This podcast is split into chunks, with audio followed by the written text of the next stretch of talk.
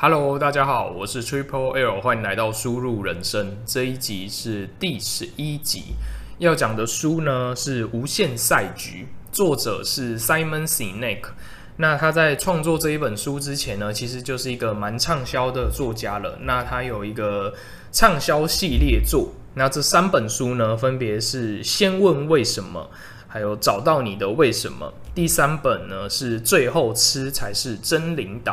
那这个呢，是他在他创创作《无限赛局》之前呢，就蛮有名的畅销系列作。那再来呢，最新他最新的书呢，就是《无限赛局》。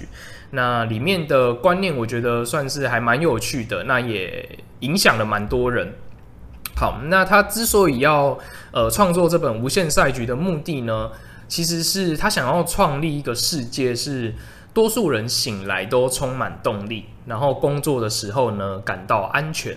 一天结束之后，充满成就感的回家，听起来是一个很远大的梦想。那也确实是这样，没错。这个就是他心中最崇高的信念，那也是无限赛局的精髓。这个后面会再提到为什么会是无限赛局的精髓。好，那既然封面讲的是无限赛局。那就代表它的反义词呢，就是有限赛局。所以先来讲讲什么叫做有限赛局。有限赛局其实就是它有固定的玩家和对手，也有固定的规则，也有固定的时间。就是时间到了呢，这场比赛就会结束。所以，呃，有限赛局其实是大家比较容易联想的，像是很多的运动竞赛。以棒球来说好了，棒球就是打完九局，好，然后得分比较高的人就获胜，所以它是有固定的规则，好，然后固定的时间，然后会知道什么时候会结束。篮球的话呢，也是一样的道理，就是打完四节，分数比较高的人获胜。这个呢，就是有限赛局。那无限赛局的的定义呢，刚好跟有限赛局完全相反。你没有办法完全知道所有的参赛者是谁，也没有固定的时间，它会一直延续下去。而且最重要的是，它并没有赢家，所谓的赢家或是输家。那这也是无限赛局里面呢最重要的一个观念。好，那无限赛局的话呢，主要就是像是金融市场里面以投资来说好了，投资呢它就是一场无限赛局。因为它没有固定的参赛者嘛，随时都会有人想要进来投资圈，那也有可能会有人因为破产，所以他离开离开投资圈。那其实是没有一个固定的规则，顶多就是你要符合法律定的最基本的规则。但是呢，你想要以什么方式来投资，只要你钱够多，好，你想要一天买几百张也可以。那你想要隔天，或是当天马上卖掉，其实都是可以的。好，然后也没有固定的时间嘛，因为呃这场比赛会一直延续下去，所以投资呢就是一场无限赛局。好，然后以更广的层面来说呢，人生也是一场无限赛局。因为虽然我们人都有生命，但是我们不知道我们会活到什么时候，然后。这场比赛呢，也没有固定的规则，甚至你其实是没有固定的对手的。你的对手呢，最最大的对手就是自己。好，然后当然也没有所谓的赢家跟输家。虽然我们会常常看到很多书说，呃，或是很多的报道说谁谁谁他是呃他的人生很成功，好，他是人生的赢家。但是事实上呢，这个赢家到底是以谁来做基准呢？就是没有无从判断嘛。好，所以说可以知道，这个人生来说呢，其实是没有所谓的赢家或是输家的。那作者有提到，商业间呢的无限赛局是，他是以微软还有苹果来举例。好，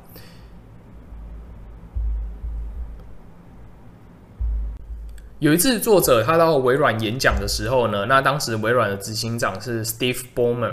那微软推出了一个叫做 Zune 的音乐播放器，Zune Z U N E。好，那他们推出这个呢，其实最主要呢就是要跟苹果的 iPad 来打对台，所以呢，他们的高层呢都是一直在强调他们的润呢功能非常完善，绝对可以打败苹果。那这就是一个有限思维。反观作者到苹果演讲的时候呢，那他跟苹果的高层讲了这件事情，说：“哎，润其实好像比你们苹果的 iPad 还要好用。”那苹果的高层就说：“哦，我相信是这样，没错。好，那他们也完全没有想要争论的意思，因为他们事实上呢，他们完全是 focus 在自己的产品，呃，够不够好，能不能给消费者带来更完善的体验。所以他们也希望呢，别的公司呢，同样可以带给消费者这个完好的体验。好，所以微软跟苹果这就是有线赛局跟无线赛局的差别。那作者也有提到。”呃，美军他在打越战的时候为什么会输呢？明明美军的资源是比较多的啊，那怎么会美军会输呢？那其实这个呢，居然也跟有线赛局还有无线赛局有有关系。因为美军呢，他在打的就是一场有线赛局，他们呢，甚至是不知道为何而战。那反观北越，他们呢，他们长期以来是有受到呃国外的势力的入侵还有威胁。所以呢，他们打的呢是有崇高的信念的，他们为的呢是自己的呃人身的安全。那他们呢，他们崇高的信念呢就是共产主义嘛。所以呢，他们的对手其实不是美军，他们其实是在跟自己的崇高的信念而战。那反而美军呢，他们对手呢，他们就是有一个固定的对手，他们专注在呃北越这个国家他们的军队。所以说他们呢。两个军队呢，一个是有限赛局，一个是无限赛局。那最后呢，也造成了差异，就是美军到最后呢，他们耗尽他们的意志，他们真的打不下去了，他们自愿退出。好，所以说，呃，北越他们以无限赛局的呃思考模式呢，最后其实是打赢美军的。好，那如果以企业之间的无限赛局来讲，企业之间的无限赛局是什么呢？就是企业呢要让组织以延续下去为目的。那就算现在这个领导者走了，还是能怀抱当初企业建立的信念，好，然后继续让这个公司维持下去。那这个就让我想到，呃，亚马逊的贝佐斯，他的《创造与梦想》这本书，完全呢也写到，就是里面收集了他每一年的股东信。好。然后里面就有提到他创立亚马逊的宗旨，然后也完全是为了客户，他们并不是为了呃自己公司的获利跟成长，他们不是为了追求财报的数字。好，那这完全就是无限赛局的理念。那既然呢想要打无限赛局，都就代表要先转换自己的思维，把有限的思维呢转换成无限的思维。所以全书呢就是以无限思维的想法。来贯穿整本书。好，那无限思维有五个必要条件。第一个呢，就是推动一个崇高的信念。好，崇高的信念非常重要。那前面我有讲到说，Simon Sinek 他创作这本书呢，其实是也有一个崇高的信念。他想要创立一个世界，是多数人醒来都充满动力，然后工作的时候感到安全，一天结束之后呢，充满成就感的回家。好，所以我才说崇高的信念呢，就是无限赛局的精髓。因为呢，崇高的信念代表你保持的是无限的思维。好，那第二个呢，则是建立信任的团队。第三个呢，则是去研究可敬的对手。好，那只是为什么是研究可敬的对手呢？因为不是说无限思维就是不应该 focus 在呃自己的竞争者嘛。那这个后面会再说明。好，那第四个是准备好攸关存亡的应变。那第五个呢，则是展现领导的勇气。好，那第一个崇高的信念呢，无限思维里面呢，又以崇高的信念为基础，那它串起整个无限思维这个理念。那崇高的信念呢，它又有包含五个要件。那这五个要件呢，第一个是支持一个正面乐观的理念。那第二个呢，是要号召伙伴。那第三个呢，是这个崇高的信念应该是以服务为导向。那第四个呢，是它必须经得起时间的考验。那第五个呢，它是一个高远的理想，它不能是一个很有限的目标，不能是一个短期的目标。好，它应该是，呃，它不会是一年两年就可以达到的，它很有可能是你完全达不到的。好，但为什么要设定一个完全达不到的呢？呃，就是说一个梦想的概念，就是我们这个企业存在的目的，就是要很努力、很努力的去达成这个梦想。好，那作者也提到，单纯追求成长呢，并不能算是一个崇高的信念。那他这边有举一个例子，就是说，像美国的知名的连锁药局 CVS，好，它其实本来是有卖香烟的。好，那很难想象这个美国的药局是可以卖香烟。那他一开始有卖香烟，但是他公司的 slogan 明明就是说，哎、我要让大家呃有一个健康的生活。好。这这就很像这个卖鸡排的鸡排店跟人家说，我们卖这个鸡排呢，是为了让大家有更好的呃更健康的生活。好，那当然有人提出质疑，那 CVS 呢自己也深刻的反省，那最后呢，他们的决定居然就是停卖香烟，那其实引起了很多股东还有华尔街分析师的反弹，因为他们觉得这样呢一定会大大影响你财报数字，一定会影响你的营收。影响你的获利，好，但是因为 CVS 呢，他们觉得他们应该要贯彻他们的理念，他们应该要给消费者一个健康的生活、健康的环境，所以呢，他们最后呢还是决定停卖香烟。那短期 CVS 短期的股价真的是下跌的，但是呢，过没多久，只过一个月而已，然后股价就涨回来原本的呃位置，而且呢。呃，一些卖保健食品的呢，也开始愿开始愿意跟 CVS 合作，他愿意引进呃自家的产品，然后在这个 CVS 贩卖。好，那反观另外两家连锁大药局，就是这个 Walgreens 跟 Rite Aid，他们呢则是继续贩卖香烟。那同样呢，有人去访问他们这个行为，因为他们的 slogan 也是说，他们要提供给消费者这个健康的环境、健康的生活。好。那他们的回答也蛮蛮有意思，他们就是，总之他们意思就是说，呃，其实他们这样卖呢是没有违反这个呃法律的，好，他们没有违反一些规范。那但是他们会尽量的呢去把这些香烟放在一些不显眼的地方。那听听完当然会觉得很瞎，因为如果我找不到的话，我去问店员就好了。我我我问店员说，诶，这个香烟在哪里？这样就好了。好，所以说。很明显的呢，这两家连锁药局呢跟 CVS 不一样，他们就是在讲屁话。好，那他们单纯追求这个获利的成长呢，这就不能算是一个崇高的信念。好，那第二个呢，则是要建立一个信任的团队，因为彼此间呢要信任，那这样怀抱崇高的信念才有意义嘛。大家呃这个团队呢彼此之间互相信任，好，互相帮忙，互相合作。然后有这个崇高的信念呢为目标，才有办法让一个组织呢，呃，持续的延续下去。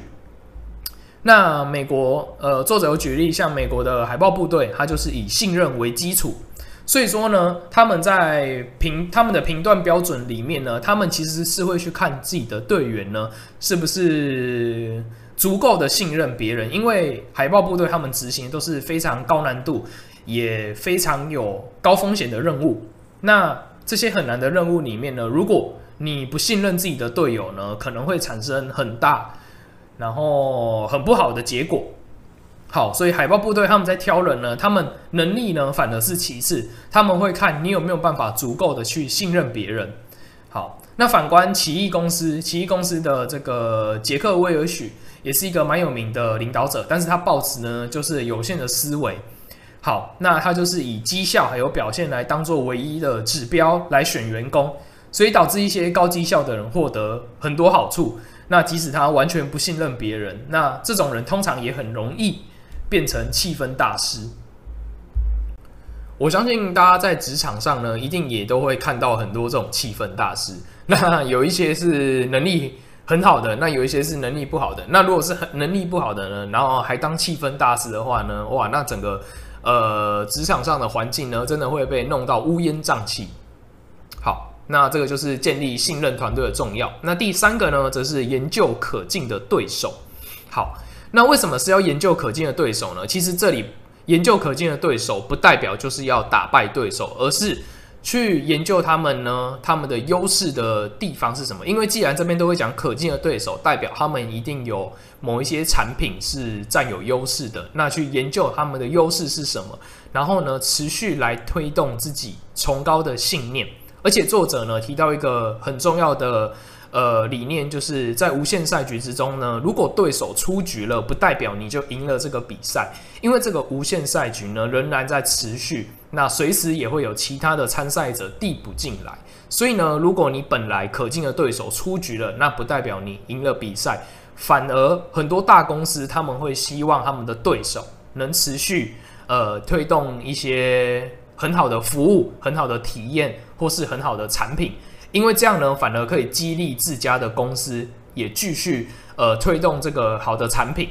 那当然，这个推动好的产品呢，是呃以崇高的信念为基础来推动这个产品，为的呢就是为了消费者，他们是把客户呢摆在第一位。所以其实作者呢在这本书也反复提到，一家公司呢是不是看它是无限思维，最重要的呢就是要看它有没有把客户放在第一位。如果呢，把股东放在第一位的呢，那很明显就是以有限的思维，因为他会为了很多财报上的数字，他会为了获利，那到最后可能就会做出一些呃有限赛局、有限思维里面才会做的事情。所以说，他觉得一个好的公司应该是客户摆在第一位，那再来是员工，再来才是股东。好，那当然华尔街的分析师那一些一定是摆在最后一位。好，那。这个呢是研究可敬的对手，那再来则是准备好攸关存亡的应变，准备好攸关存亡的应变。好，那这边呢，作者也举了一个例子，所以很明显可以看出这一本书呢，作者举了蛮多的呃例子，然后也几乎都是商业的。那我觉得还蛮有趣的，就是你可以知道美国的这些很有名的公司呢，他们呢之前到底发生了什么事，因为。像是以微软微软来说，其实比尔盖茨创立微软的时候呢，他是以无限思维来经营的。只是后来的这个鲍尔默呢，他是以有限思维来经营，那就导致这个微软有走下坡的情况。好，那这个再来要讲攸关存亡的应变呢，就要讲到华特迪士尼。迪士尼呢，大家也是都知道嘛。那当初华特迪士尼呢，创办了迪士尼这一家公司。然后这家公司呢，有名的就是他创造了很多相当好看的动画，然后像是白雪公主啊之类，小朋友很喜欢的。好，但是呃，随着公司的成长，后来呢，挡不住他哥哥的想法，就是他哥哥觉得一定要上市，但是华特迪士尼其实不太想，因为他觉得如果上市的话呢，就要背负很多呃市场上的压力。但是呢，最后还是挡不住他哥哥这个坚决上市的理念，还有这个制片公司这个有限思维的压力。好，所以当他发现呢，这个公司呢已经变质了，他已经没有办法在这里想要做呃做他想要这个推动崇高信念的事情，所以他最后居然决定重新创办一间公司。那他就是把他本来持有。呃，他创办这个迪士尼的这家公司的股票都卖掉，还有自己的存款，然后重新创办一间公司。好，那当然也有一些就是一样，就是有崇高信念的人呢跟随他，因为当一个领导人他有崇高的信念的时候呢，他也会吸引一些呃一样呃有崇高的信念的员工去跟随他，那他们就着手一个新的计划，就是要建立迪士尼乐园，然后。继续执行他崇高的信念。那他的信念呢，就是他想要建立一个人们可以摆脱日常生活的地方，一个世界上最快乐的地方。好，所以攸关存亡的应变呢，它就是为了更有效地推动崇高的信念，然后颠覆现有商业模式或是策略路线的能力。好，那这边呢也有举到一个反例，就是柯达。柯达还蛮有名的，就是呃。在卖这个相机还有底片的嘛。好，那柯达的失败呢，就是他没有跟上网络时代。其实一开始，呃，柯达的创立者是伊斯曼。那伊斯曼他创造公司呢，他其实一样是有着崇高的信念，他想要把摄影带入大众的生活，那让大家可以去捕捉这些美好的回忆。但是呢，后来在他死了之后呢，后来领导者呢，就是抱着有限思维在经营公司。而且最好笑的是，其实一开始数位相机是柯达发明出来的，但是他们居然没有继续往这个数位化的方向去发展，反而他们的高层看到了这个数位化的东西之后呢，他们呃自己欺骗自己，觉得说大家呢一定只会想要看纸本的照片，不会想要在电脑荧幕上，不会想要电子化去看这一些照片。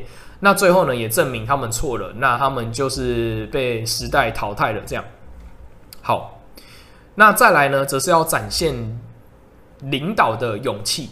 再来要展现的是领导的勇气。好，为什么无限思维里面领导勇气这么重要呢？其实可以看看前面呃 CVS 呃停卖香烟的例子。其实领导人呢需要具备非常大的勇气，因为你会背负很多市场的压力，你会背负很多华尔街分析师的压力，你也会背负很多大股东的压力。好，所以说要推动崇高的信念呢，确实是要展现出领导的勇气的。好，那反观没有领导的勇气会怎么样？就会固守旧有的思维嘛。像是柯达的高层呢，他们没有足够的勇气来面对这个与时俱进的呃变化。好，那这就是导致柯达的失败，也是一个很重要的原因，就是因为他们的高层呢没有展现出领导的勇气。好，那以上五个呢，就是要呃推动无限思维呢最重要的五个必要条件。那再复习一下，第一个呢，就是要推动崇高的信念；那第二个呢，则是要建立信任的团队；那第三个是研究可敬的对手；第四个是准备好攸关存亡的应变；那第五个呢，则是要展现领导的勇气。好，那作者也提到呢。呃，要具备无限思维呢，就要有崇高的信念嘛。那崇高的信念，刚也讲了，要必须要有服务的导向。所以说呢，遵守这个，应该说，呃，维持这个道德的底线是非常重要的。那他就有讲到一个理念，叫做道德褪色。好，什么是道德褪色呢？作者强调一个。呃，观念就是压力之下没有好人。然后举了一个富国银行的例子，就是富国银行呢曾经就是非常看重绩效，然后甚至呢是达到这个非常极端，就是你行员如果没有达到绩效呢，我就给你炒鱿鱼这样。好，那行员呢迫于压力之下呢，他们甚至是设立许多假账户，甚至公司自己呢也虚报贷款的数字，然后。内部的审查审查机制呢，也因为高层的压力，所以这些审查机制都是做好玩的。好，那很明显富富国银行呢，他们就是完全的因为压力的关系，然后抱持着有限的思维，即使一开始呢有，一开始创立的时候呢有崇高的信念，那最后呢也因为道德褪色，然后呢从无限思维呢转转变成有限思维。好，所以道德褪色呢，它指的就是一种状态，就是人们为了自身利益而做出不道德的行为，那往往会牺牲掉别人的利益，而且呢，最可怕的是还会抱持一种没有违背道德良知的错觉，这个才是最可怕的。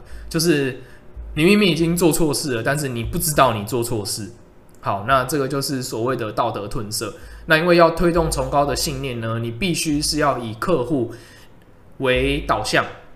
然后也要照顾到自己的员工，因为你要建立一个好的工作环境嘛，那员工呢才会大家才会努力工作，然后是为了这个崇高的信念呢共同来努力，然后也不应该把员工视为一个呃资产，然后想要去压榨这些员工，然后让公司的业绩变得更好，这个都是算是某种程度上来都说都是算是违背这个道德良知。